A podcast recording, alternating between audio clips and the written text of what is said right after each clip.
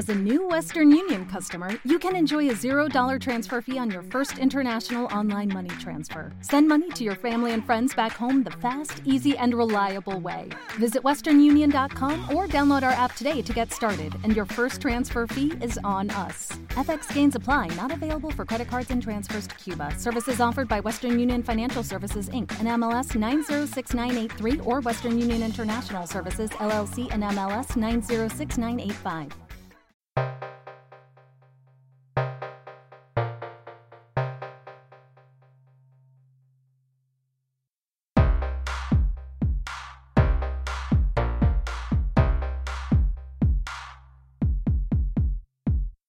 En alto rendimiento estamos con Roberto Alonso Martínez, es licenciado en Ciencias de la Actividad Física y el Deporte por la Universidad del País Vasco, licenciado en Psicología por la Universidad de Salamanca, máster en Psicología de la Actividad Física y el Deporte por la Universidad Autónoma de Madrid y actualmente ejerce como psicólogo deportivo en la empresa sportminded.es.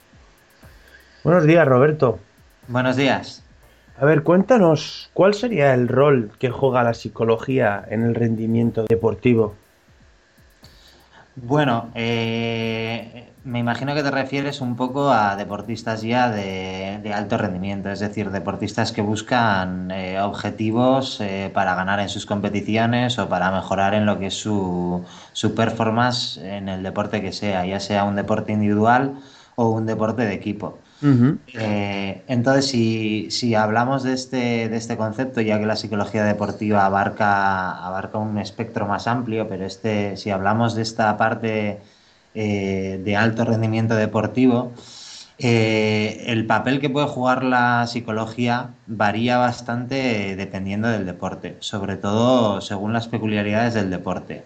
Y me explico un poco. Eh, hay deportes individuales y deportes de equipo y dependiendo del tipo de deporte, los procesos psicológicos que pueden influir eh, son diferentes. No es lo mismo trabajar con un jugador de golf a nivel individual que con un equipo de fútbol o un equipo de baloncesto a nivel grupal. Pero una vez dicho esto, en todos los deportes eh, y además eh, con la práctica profesional, una vez se van viendo diferentes deportes, se ve que, la psicología deportiva tiene mucha importancia en todos ellos, aunque haya que adaptar un poco la intervención pues, a la realidad de cada deporte. Eh, es verdad que hay ciertos deportes como pueden ser el golf, como pueden ser deportes de raqueta, o como pueden ser eh, deportes eh, pues de precisión como el tiro, etcétera, donde eh, tanto los deportistas como la gente en general se da cuenta de que el aspecto psicológico, el aspecto mental de preparación, con técnicas de concentración, de visualización, de activación adecuada, son absolutamente vitales. Cualquier deportista profesional eh, en estos deportes te dirá que, vamos, o que trabaja con un psicólogo del deporte o que ha aplicado alguna de estas técnicas, sin ninguna duda. Y luego hay otro tipo de deportes, eh, sobre todo los deportes de equipo, donde eh, aparte de trabajar estas técnicas, el, psicólogo pues aporta mucho a nivel de, de, procesos de coaching y de desarrollo de equipos, de cohesión de equipo, de desarrollo de equipos de alto rendimiento, ya que cuando, cuando el deporte es de equipo, pues eh, al final se dan relaciones entre personas y, y, es ahí donde pueden surgir conflictos, donde puede existir una bajada de rendimiento debido a varios procesos y entonces la labor de, del psicólogo, aparte de la labor, digamos, técnica, de posibles técnicas de concentración, etcétera, que pueda trabajar, se basa también mucho en, en una gestión de, del equipo en general y sobre todo de asesorar al, al entrenador, al coach, que es al fin y al cabo la cabeza del equipo, quien lo dirige y quien puede marcar, digamos, la diferencia de rendimiento. Y una vez dicho esto, marcaría un inciso en eh, los deportes de resistencia, de alta resistencia. Estoy hablando de, bueno, corredores de fondo, triatletas, eh, maratonianos o corredores de, de ultrafondo, de ultra trail, donde eh, se está demandando mucho al psicólogo del deporte por algo que todos conocemos, que es que llega un momento en que la cabeza dice que no y, y parece que para el cuerpo. Entonces, eh, se hace una intervención tipo deporte individual, lo que decíamos antes, pero un poquito diferenciada por, por, la peculiaridad de estos deportes y por el trabajo que se hace para aguantar pues esos, esos eh, ejercicios extremos de, de, donde el cuerpo pues acaba totalmente exhausto. Eh, vayamos por, por, partes, Roberto. A ver, has citado una, una diferencia entre los deportes de equipo y los individuales. ¿Crees que, que, la exigencia psicológica que, que exigen unos y otros es distinta? Eh, creo que ambos tienen exigencia psicológica, pero creo que sí que es distinta. En deportes individuales se dan procesos que, que no se dan en, en, deportes de equipo. Por ejemplo, muchos deportistas de élite individuales, en mi caso sobre todo conozco a jugadores de golf, jugadores de tenis y de pádel.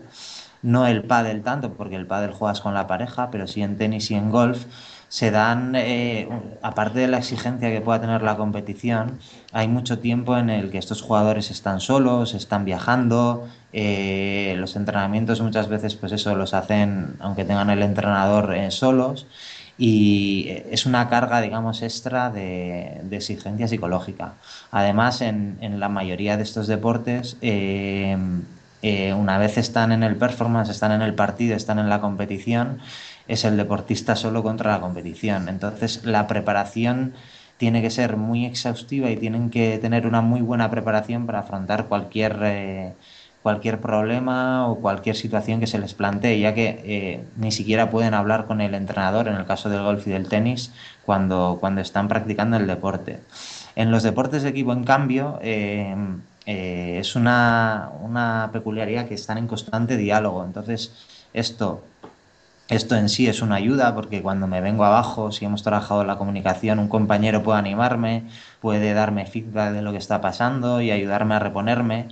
Eh, pero a su vez, eh, pues esto necesita un buen trabajo, ya que, como decía antes, igual que, que un compañero me puede ayudar, se pueden dar conflictos con los compañeros y, y, esto puede perjudicar el rendimiento. Uh -huh. También hay que hablar de otra peculiaridad en cuanto a exigencia psicológica en, en, alto rendimiento en deportes como sobre todo el fútbol, donde la, la, la prevalencia que tienen estos deportistas en prensa es muy grande y sobre todo en equipos grandes, pues eh, digamos, eh, aparte de la exigencia de la propia competición, tienen que lidiar con la exigencia de estar en medios de comunicación, eh, estar en el, en el, ojo del huracán, con el público exigiendo, etcétera. Entonces esto aumenta un poco esa presión. Se dan casos de estrés, de ansiedad, que, que es, que es un, una derivación de la alta competición que también, que también se trabaja. Uh -huh. eh, ¿Qué contenidos y técnicas integrarían el entrenamiento psicológico? Eh, básicamente básicamente, por hablar a nivel general, eh, yo hablaría de cinco puntos fundamentales en cuanto al, entrenamiento eh, general de cualquier deportista, el entrenamiento psicológico, ya sea en, deportes individuales, en colectivos, etc.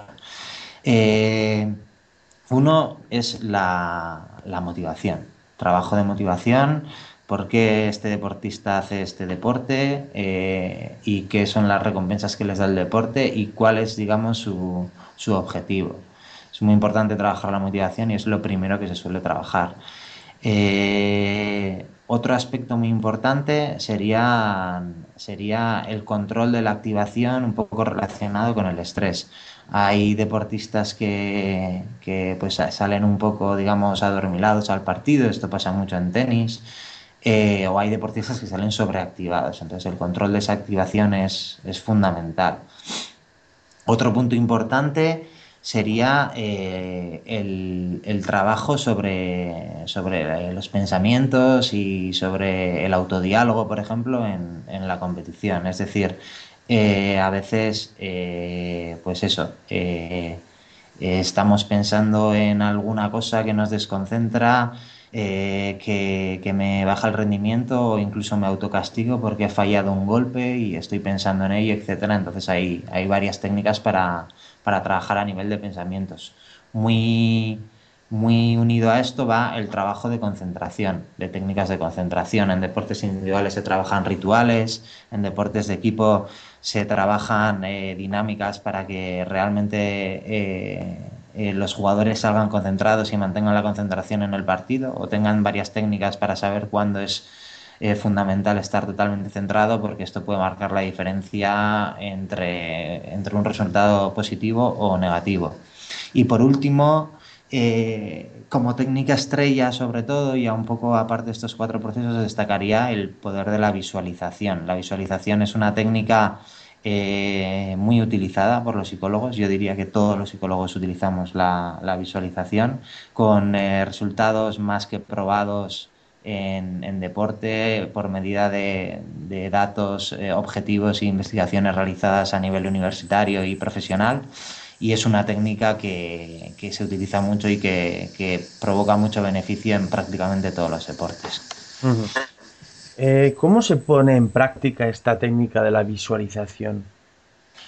Bueno, es, es la, técnica de la visualización, hay mucha, mucha bibliografía al respecto, en cualquier libro de psicología o cualquier manual se puede encontrar, y es una técnica relativamente fácil y complicada a la vez. Y explico esto. Es fácil porque, porque más o menos eh, el visualizar eh, consiste en imaginarme realizando pues la práctica que hago. Por ejemplo, si yo visualizo un tiro libre en baloncesto, pues para visualizar un tiro libre en baloncesto, pues solo me tengo que imaginar que, cojo el balón, que lo boto, que tiro a canasta y que encesto. Sería básicamente eso. Entonces cualquier persona es capaz de hacerlo. La complicación está en hacerlo correctamente y en hacerlo adecuadamente para conseguir los objetivos que, yo, que yo busco. Entonces, además de la visualización, muy paralelo a esto, eh, se suele trabajar, y yo lo trabajo a nivel personal, eh, técnicas de relajación para encontrar el punto de activación óptima y técnicas de concentración que tienen que ver un poco con la visualización. Al final todo va, todo va unido una cosa con otra y tal y como te digo, es fácil visualizar, pero visualizar correctamente y obtener resultados, pues lleva un trabajo por detrás que, puede durar incluso meses hasta, hasta conseguirlo adecuadamente. Lo que sí que te puedo decir es que los deportistas que prácticamente el 100% de los casos, en mayor o menor medida, eh, nos dicen que, sí, que, les es una técnica útil y que, y que da buenos resultados. Y de hecho, eh, los, deportistas que aprenden a utilizar visualización correctamente eh, siguen utilizándola durante toda su carrera deportiva. Eh, ¿Qué estrategias ayudarían a mantener motivado motivados a nuestros deportistas? Bueno, ahí es, una pregunta complicada porque lo primero que tenemos que hacer es eh, saber qué es lo que motiva a esa persona a realizar esa práctica y, si está motivado o no. Eh, en la vida de un deportista eh, las motivaciones pueden cambiar. Eh, puede haber una persona que tenga una motivación económica porque es su medio de vida, puede tener una motivación de resultado porque quiere, quiere conseguir un resultado, pues llegar a las Olimpiadas, conseguir una medalla, ganar un campeonato determinado o puede haber varios factores por detrás que motiven a esa persona a realizar ese deporte. Quizás hay gente que lleva toda la vida haciéndolo, eh, desde pequeño era una gran promesa, ha llegado a una, a una ejecución buena, es un deportista profesional y, está ahí pues porque porque, porque es lo que ha hecho toda la vida y porque básicamente, pues eso, no, no concibe no hacer otra cosa. Y analizando cada caso puntualmente, pues se pueden encontrar eh, indicios y se pueden aplicar técnicas para realmente eh, pues aumentar esa motivación. Eso sí, en deportistas de alto rendimiento eh, está claro que prácticamente el total de ellos lo que buscan es, es una motivación de, de resultado. Es decir, lo que quieren es conseguir resultados, conseguir ganar, conseguir eh, el campeonato, el título o el pase a, la competición determinada. Y, lo que se suele hacer en esos, en esos casos eh, para mantener la motivación pues es eh, hacer una planificación muy detallada con varios objetivos para que el, deportista vea que poco a poco va consiguiendo sus objetivos y que va logrando su objetivo final, que, ya, ya te decía que suele ser un objetivo de, de victoria en una, en una competición determinada. Eh, ¿Cómo deben gestionarse las emociones en el deporte? Pues, pues otra pregunta, otra pregunta complicada que me haces. Eh, y aquí sí que sí que es fundamental eh, conocer el deportista y sobre todo conocer al entorno del deportista. Es decir, eh, por una parte está en lo que podríamos llamar personalidad del deportista. Hay deportistas que son pues más introvertidos, no expresan mucho las emociones, hay deportistas que expresan más las emociones y hay deportistas a los que les viene bien, digamos, expresar esas emociones porque desata la energía, digamos, que necesitan para una ejecución óptima o deportistas que no. Y luego, eh, lo que te decía, el entorno del deportista tiene muchísima importancia. Tenemos que saber un poco qué es lo que está pasando, tenemos que conocer la realidad de ese deportista porque eh, puede que esté, tenga un problema familiar o tenga un problema determinado con el entrenador, etcétera. Entonces, eh, pues poco a poco hay que indagar para, mantener esas emociones, digamos, en, un nivel óptimo que, tienen mucha relación las emociones, eh, por supuesto con la motivación y también con, con el trabajo de activación ante la competición. Se utilizan mucho para tener una activación óptima. Este tema de las emociones cobra, cobra mayor importancia, lógicamente, en los deportes de equipo, donde son varias personas y donde, donde eh, pues como te decía, muchas veces hay conflictos. De hecho, la mayoría de los equipos ya cada vez más acuden al psicólogo deportivo pero sí que hay una tendencia a acudir al psicólogo deportivo cuando, cuando se ve un problema, un problema pues entre jugadores que han tenido una disputa entre jugadores y entrenador, etcétera, y ahí es donde un poco pues llega el psicólogo eh, pues para ver eh, qué es lo que está pasando y cómo actuar al respecto. Eh, Roberto, ya para terminar, ¿cómo debe enfocarse el asesoramiento y coaching con los entrenadores? es fundamental eh, para empezar, decir que es fundamental eh, trabajar pues, con el entrenador. Eh, a nivel personal, pero bueno, creo que esta, esta visión es compartida por la mayoría de los psicólogos del deporte y es lo que, lo que se viene dando en las diferentes formaciones. Debe ser un enfoque, como tú bien dices, de asesoramiento. Es decir, los psicólogos deportivos tenemos claro que el coach, el director, el que marca hacia dónde vamos y cómo lo vamos a hacer es el entrenador. Es el que tiene los conocimientos y él es el líder y el que lidera a todo el equipo, al jugador, al, deportista, etc. Pero eh, eso no quita que, no pueda ser asesorado eh, por, por, un profesional, igual que es asesorado por un fisioterapia, por un fisioterapeuta, perdón, cuando, cuando hay un problema igual que es asesorado pues, por un preparador físico en cuanto a cargas de entrenamiento, etcétera, pues es asesorado por un experto en coaching, eh, un psicólogo deportivo, en los procesos que, psicológicos y procesos de, preparación psicológica que van, a, que van a tener una influencia en el rendimiento de ese deportista. Entonces, eh, teniendo esto claro, eh, y una vez el entrenador ve que simplemente el psicólogo deportivo lo que va a hacer es eh, apoyarle, ayudarle y darle ciertas técnicas que le van a ayudar en su desempeño, pues eh, el entrenador suele tomar, y esto es bastante común, una actitud más abierta y se puede trabajar con él pues pues eh, en este trabajo. Las técnicas puras como tal las suele aplicar el psicólogo deportivo, pero lo que es el management, la gestión del equipo, asesorado por el psicólogo deportivo, siempre lo llevará el entrenador. Y si esta relación entrenador-psicólogo deportivo eh, es, satisfactoria y se da bien, eh, se, suele, se suele ver en el resultado porque aumenta el rendimiento, eh, mejora la relación y la comunicación entre entrenador y jugadores y esto pues tiene, tiene muchos, muchos beneficios en el rendimiento. Pues muy bien Roberto, eh, en nombre de todo el equipo de alto rendimiento te agradezco el tiempo que has tenido esta mañana para aclararnos de una manera tan, tan clara y sencilla todas estas cuestiones que, que teníamos sobre la psicología deportiva.